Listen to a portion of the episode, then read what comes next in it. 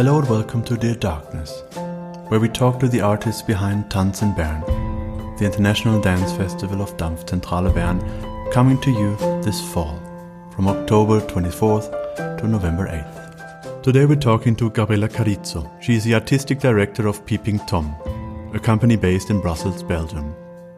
She'll be telling us about Diptych, The Missing Door and the Lost Room, a two part piece that is sometimes also shown as Triptych, a three part piece.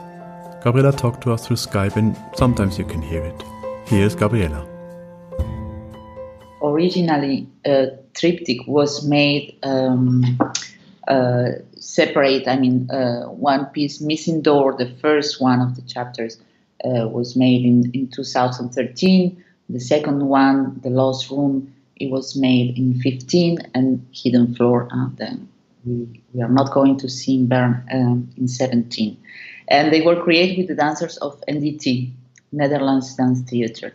So now this year we we uh, it was just during the Corona uh, period. In fact, uh, we had to start the rehearsals with with uh, our dancers, new dancers. We so we follow this voyage, this this travel of these people uh, through the, the, three pieces, the two pieces in case of this diptych. When we create Missing Door, the first part, it was a short piece, and it was uh, one of the main characters. He's, uh, we can say, he's just before to die, few seconds before dying, you know, and then we can see his life passing, he's passing through, you know. There are a lot of uh, work with memory, with the time. The time is not chronological, so you know he he's running after these memories in in this. Uh, and in the second part, in Lost Room, we see uh, his wife, this couple, more from his her point of view, you know. Uh, so we, we are inside the, the, the mind of these people, you know, and I think it's a lot about, uh, yeah, these relationships who, uh, these people who, who love each other, but uh, for different reasons they they they cannot reach each other or they get, uh, you know, lost or or this little um, moment of dying. I mean, you know, in in uh, through life we can say sometimes this feeling of something stops, something die for a moment, and and and this we we can see also in the piece. We we have the topic of dear darkness or the theme for the whole festival. I can hear there's a lot of darkness uh, in your piece, and this dying moment, or the, the flashes before the eyes, or when you lose someone, there's darkness that you go in. Can you talk a little bit more about this? How relates darkness to, to the piece or yeah, it's related well? to also our work uh, with Peeping Tom is true. A lot of time there is this darkness. It's very about the, the, the people, you know, the, the, the, the life, the, the, the relationship with each other. And, and and when I say also cinematographic, it's because we like to say we, we do a zoom on, on, the on the head of the people, on the, the woman or, or, or the man, or in, in the in their feelings, you know, in these things, then we cannot see uh, like that, but it's it's hidden inside. So this uh, this darkness, these these things, then then they are blurry. These things we try to, to put it out, and of course, a lot of time. Uh, going through this darkness, then we can we can see other things and they go deeper in the in uh, in the relation uh, and um, and in this piece especially yeah there is this uh, also suspense you know uh, we like this fear you know to, to work with this fear with this suspense what is what's happening behind this door this what you know somebody was there and, and, and it's not there anymore. So all the little things then bring us this this fear of of um, no control of situations, you know. And I think in, the, in, those times we we are living also with a lot with this uncertainty and these things. Then, uh, yeah, darkness also because we it's difficult to have uh, a clear vision, you know, what is going to happen. And sometimes we feel um, a bit blind, you know. Uh, yeah, that's actually my next question. Really, how is your daily routine and how did it change with Corona now as a dancer or as a choreographer as well? Yeah, of course, change a lot, especially when we have to to rehearse, to, to prepare diptych. Uh, everything was very difficult, you know.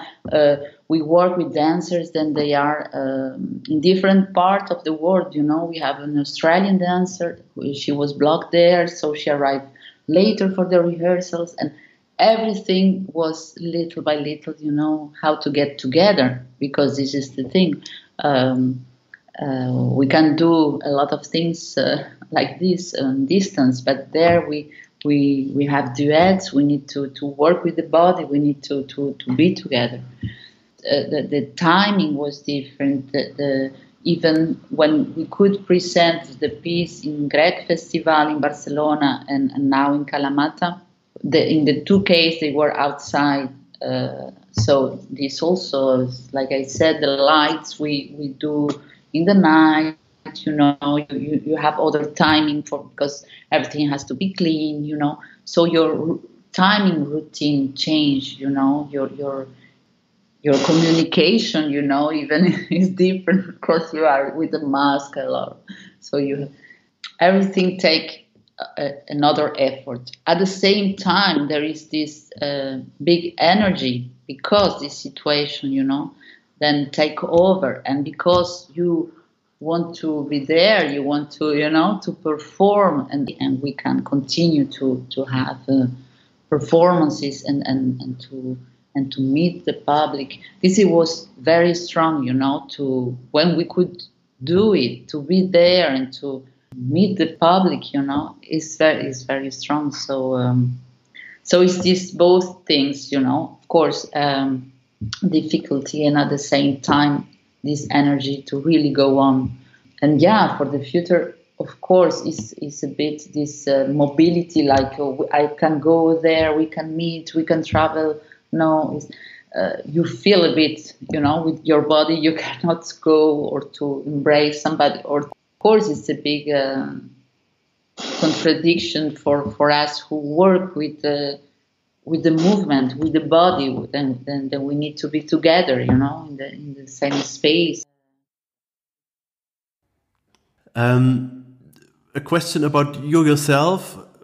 How did you become a dancer? Did was it a moment, or was it a evolution to there, or did you always know you you want to be a dancer? I started at the age of ten years old. I was uh, I'm Argentinian, so in Argentina, and then uh, yeah, for me it was easy. I mean, it was a big uh, discovering this big world, and I have to say, from quite young, the fact that I started with dance, but I was very curious with theater, and music, and and cinema. So um, this um, was quite naturally uh, this mix of uh, different, uh, you know, expressions and pictures. Or, and then we met with Franck Chartier um, when we worked together uh, with Alain Platel in Belgium.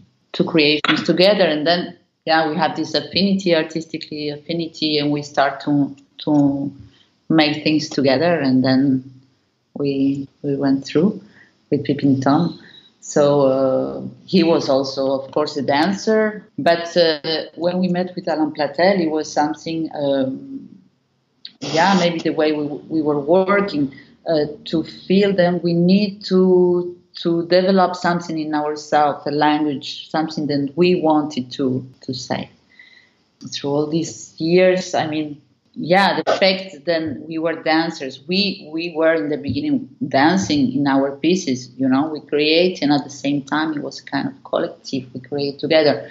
Since 2009, yeah, we passed, we stopped dancing with Franck, and we only uh, choreograph. You know, which is nice also because yeah, you you from my side, you feel you can go deeper in, in, in, certain things in the observation, you know, to be outside and to really and and always this uh, from both of us this mix of dance and theater and the scenography like is always very important for for us you know. We always we we start a project the first thing is always where it's going to be you know the, the space. So uh, i don't know maybe this comes from from an, a love from the image you know. First is the context where the atmosphere and then you know through this atmosphere you feel the the, the characters the person start to to emerge and to to, to appear and and of course in the relation then the relationship between them. Who are them you know with all the i mean they they can move in, amazing you know. I mean we like virtuosity we like flexibility we, we like to to go extreme with the bodies. But at the same time we like to see the people who are with all the complexity you know uh, all the all the humanity.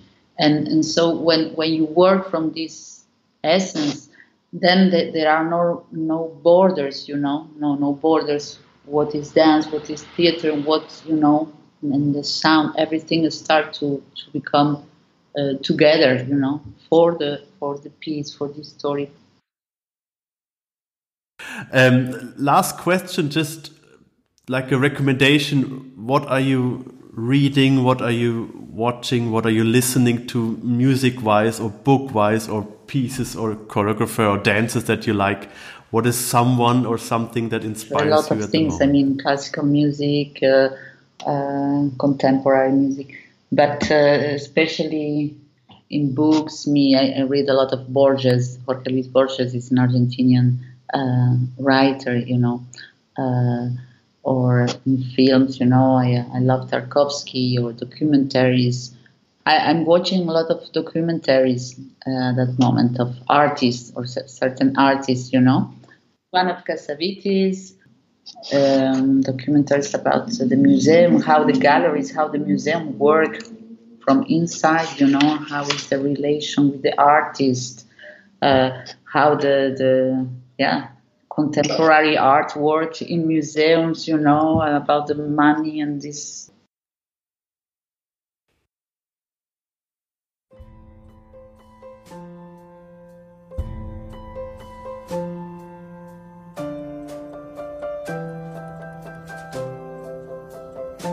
That was Dear Darkness, where we talked to the artists behind Tanz in Bern, the International Dance Festival of Dampfzentrale Bern, from October 24th to November 8th. You can buy tickets and find more information on tanzinbern.ch.